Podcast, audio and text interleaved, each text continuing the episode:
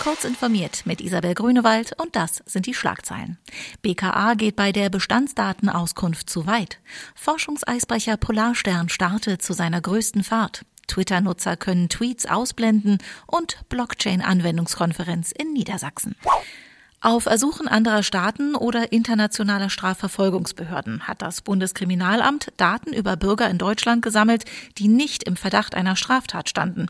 Dies geht aus einem internen Kontrollbericht der früheren Bundesdatenschutzbeauftragten Andrea Vosshoff hervor, den der EU-Abgeordnete Patrick Bayer über eine Anfrage nach dem Informationsfreiheitsgesetz erhalten hat.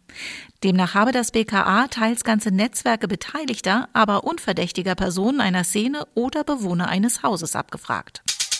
Am Freitag startet das deutsche Forschungsschiff Polarstern zur Mammutexpedition Mosaik. Läuft alles nach Plan, wird der Eisbrecher in einer riesigen Eisscholle andocken und sich einfrieren lassen. Mit dem Packeis driftet das Schiff dann durch die zentrale Arktis, die sonst im Winter unzugänglich ist.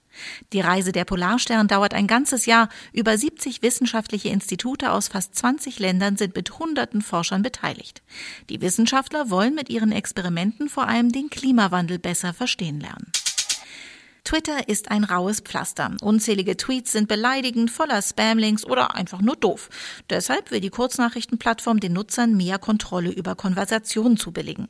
In einem Test, der in Kanada begann und nun auf Japan und die USA ausgeweitet wird, können die Nutzer bestimmte Tweets ausblenden. Twitter ergreift damit eine weitere Maßnahme, um die Verbreitung von Hassrede und Beleidigungen einzudämmen. Die Blockchain wird von Politik und Marketing gern als Allheilmittel gegen alle Probleme angepriesen. Sie soll neue Geschäftsmodelle ermöglichen und Verwaltung und Wirtschaft modernisieren. Bei allen Versprechungen fällt es schwer, zwischen Fakten und Illusion zu unterscheiden.